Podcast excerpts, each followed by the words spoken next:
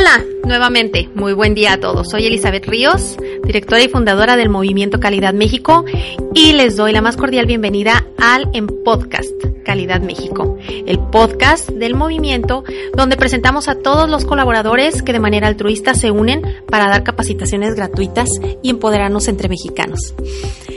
Este día tenemos como invitada a Araceli Rivera. Ella lleva a cabo varias actividades como asesor nutricional, maestra de ceremonias, es emprendedora, es gerente comercial en una empresa, es vicepresidenta ejecutiva en Toastmaster de aquí de Tijuana y aparte es mamá de tres adolescentes, entre muchas otras cosas. Le doy la, la más cordial bienvenida, Araceli. Muchas gracias por estar aquí con nosotros. Hola Liz, al contrario, gracias a ti por darme la oportunidad de estar aquí conviviendo contigo. Gracias, Araceli. Oye, de todo en lo que te desarrollas, que son muchísimas actividades, ¿qué es lo que más te gusta? ¿Qué te llena más? Lo que más me gusta es empoderar a otras mujeres, ayudarlas, ayudarlas, ver en qué les puedo ayudar, en qué les puedo aportar del conocimiento que yo tengo. En ocasiones están perdidas, no encuentran la salida, así como yo algún día me encontré, y eso es lo que me apasiona, empoderar a cada una de las personas que me rodean en lo que yo les pueda aportar.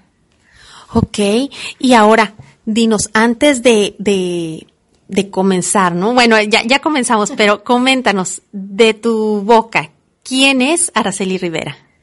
Soy una mujer emprendedora que no se detiene, una mujer que siempre está buscando la salida, una mujer que no le tiene miedo al dolor del crecimiento, una mujer que busca siempre las oportunidades, una mujer que tiene el radar encendido para ver en dónde puede necesitar un apoyo para estar presente, una mujer decidida, entregada, apasionada, amorosa, dedicada. Ay, ¿qué te puedo decir de mí? Soy, ay, es que me quiero, me quiero.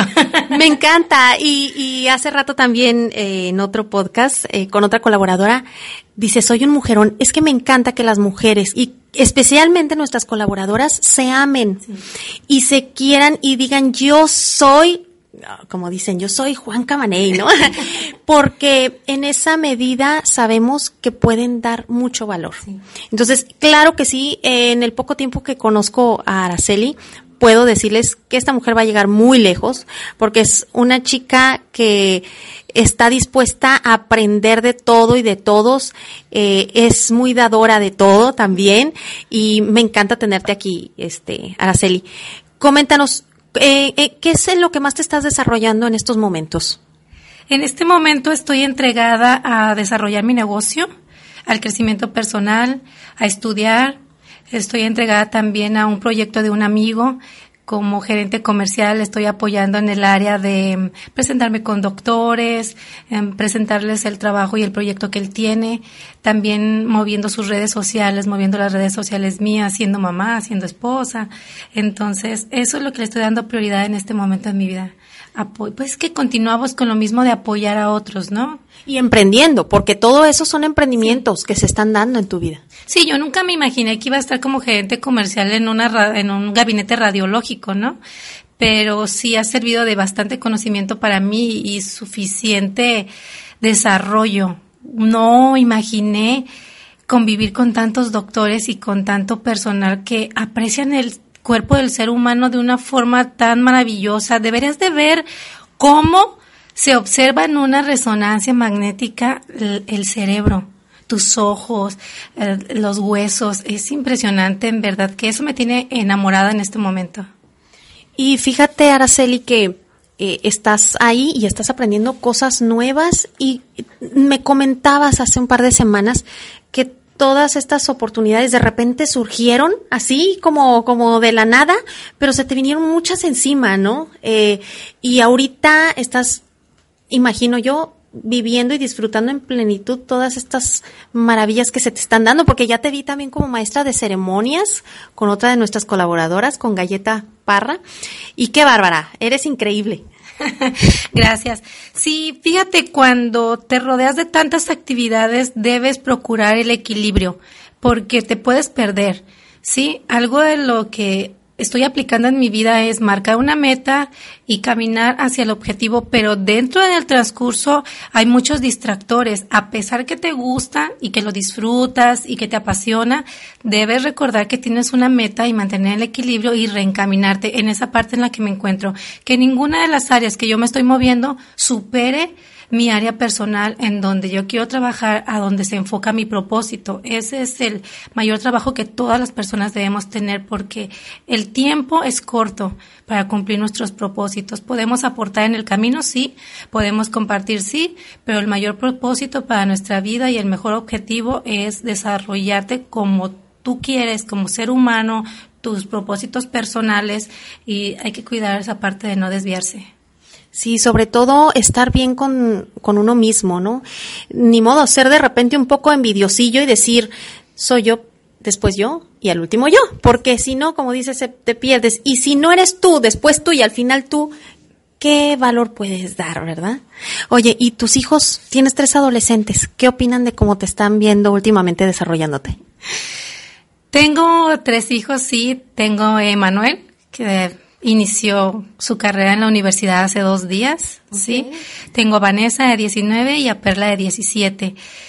Ellos les sorprende porque de repente pues tenían una mamá, ama de casa que se dedicaba a atenderlos a ellos, un pequeño negocio con su papá y de repente ven que pues salgo en diferentes podcasts, que hay entrevistas, que estoy en relaciones públicas, que estoy pues en diferentes lugares, les llega de sorpresa pero están emocionados y están felices y es más, yo estoy segura que pronto me van a pedir autógrafo. Es que sabes qué, imagínate, yo, yo, yo pienso que tus hijos se están dando cuenta, ay, de repente mi mamá se está convirtiendo en una rockstar. Pero no es sorpresa porque todo el tiempo ellos me ven leyendo, me ven en una capacitación virtual, me ven en YouTube, me ven rodeada de, de, personas que están aportando a mi vida. Entonces ese es el resultado, no de sorpresa porque fue un proceso de varios años en donde estás tú metido en tu biblioteca, tú metido con tus audios y pues este es el resultado aproximadamente yo creo que de 8 o 10 años. Y tú me comentabas que has sido autodidacta mucho tiempo y es un, eres un ejemplo. Y, y eres un ejemplo para tus hijos, pero aparte ahorita quienes nos estén escuchando, eres un ejemplo para tantas amas de casa, tantas madres de familia y tantas mujeres que sienten que les hace falta desarrollar una parte de su ser, de su, ah, de manera profesional. Y bueno, qué mejor que tú que en experiencia estás diciendo se puede, ¿no? Sí, yo tengo una mamá que fue muy emprendedora desde, desde joven, me di cuenta que ella todo lo que quería lo hacía. Y en mi mente había una diferencia. Yo decía, bueno, es que yo quiero una familia, yo quiero unos hijos, quiero un esposo, pero cuando lo obtuve, dije, ahora comprendo a mi mamá. Ella quería desarrollarse como mujer, tener proyectos, emprendimiento. Cuando llegué a esa comprensión, mm, encontré una encrucijada de no haber estudiado porque fui mamá muy joven, a los 16 años. Pero eso no me detuvo, al contrario.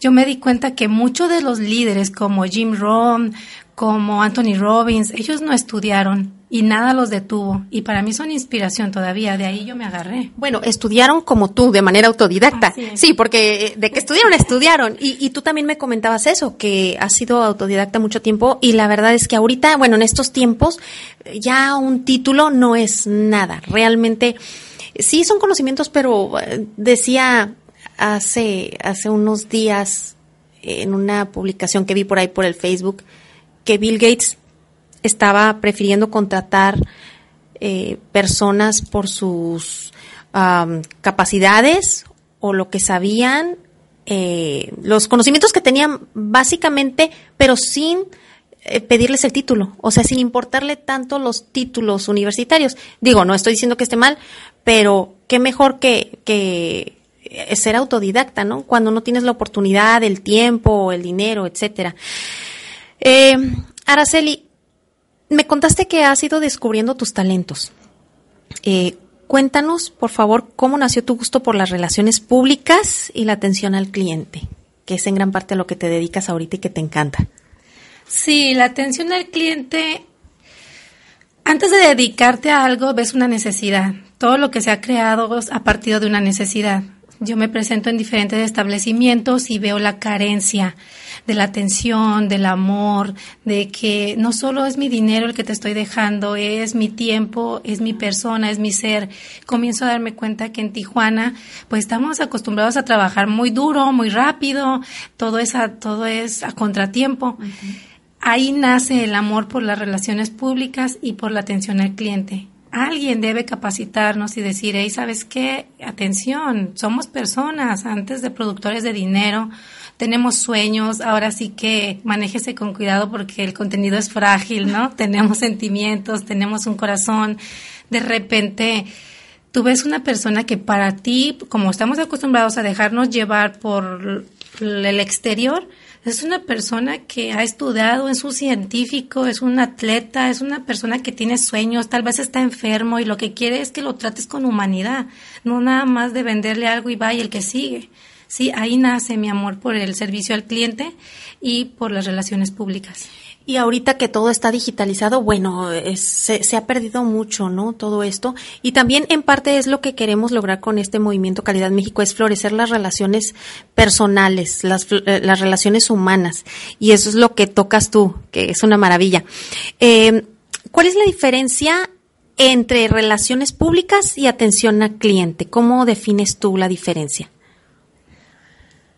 Las relaciones públicas para mí son relaciones de negocio, relaciones más profesionales, relaciones un poco externas, relaciones que te llevan a algún objetivo. Tú haces una reunión de negocios, estás teniendo relaciones públicas, por eso se llaman ¿no? relaciones públicas. Eres un vínculo de una empresa con un producto, haces negocios, esas son las relaciones públicas y hay que tener conocimiento de eso.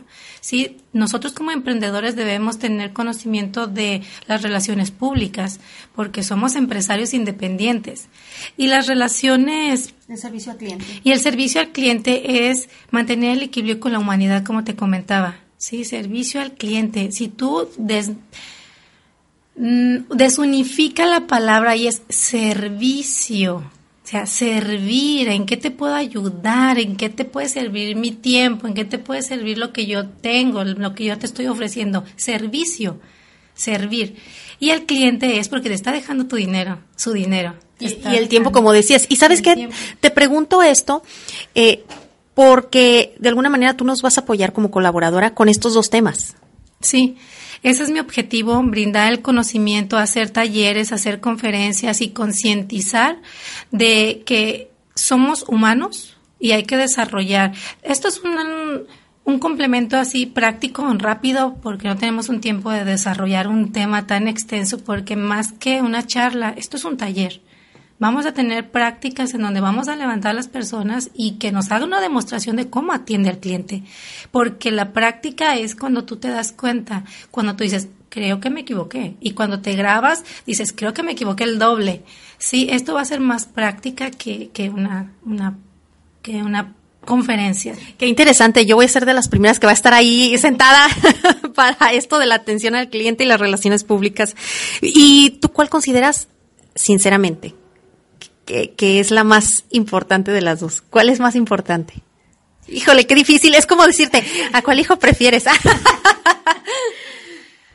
sí, ambos son buenos, necesarios y vitales en, en, nuestra humanidad, pero el servicio al cliente, dice un amigo que se llama Miguel Uribe, el serviciólogo, el servicio al cliente es lo básico, porque refleja quién eres, ¿sí?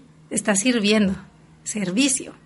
Ahí yo puedo ver si vas a un café internet o un café, pides un, pues si valga la redundancia, un café, desde que te levantan la orden, la entrega, la actitud con lo que te dan, va cargada de energía. Y esa energía te la vas a beber. Oye, sí es cierto, no había caído en cuenta de eso. Sí. O sea, no es nada más la atención, sonríe y a lo mejor es, es la energía que emite esa persona, ¿no? Que cuando no le crees la sonrisa. Efectivamente. Tú ves personas que te sonríen y dices, yo no me la creo, yo no te lo compro, porque esa persona en realidad no fue feliz desde que se levantó. Y el, y el servicio al cliente inicia desde tu vida, desde tu casa, desde que te levantas, desde el amor propio. Y estás profundizando demasiado en el taller. ¿eh? este, bueno, lo guardaremos, guardaremos esos detalles. Eh, Oye, vi el otro día en tus redes sociales una frase que me encantó y quiero que nos la expliques. Fracasar no es una opción. ¿Qué significa para ti? Mira, los seres humanos vamos a sentir dolor en este mundo. Tú decides cuál dolor elegir, el del fracaso, el del dolor, el de la mediocridad, el de la rendición o el dolor del crecimiento.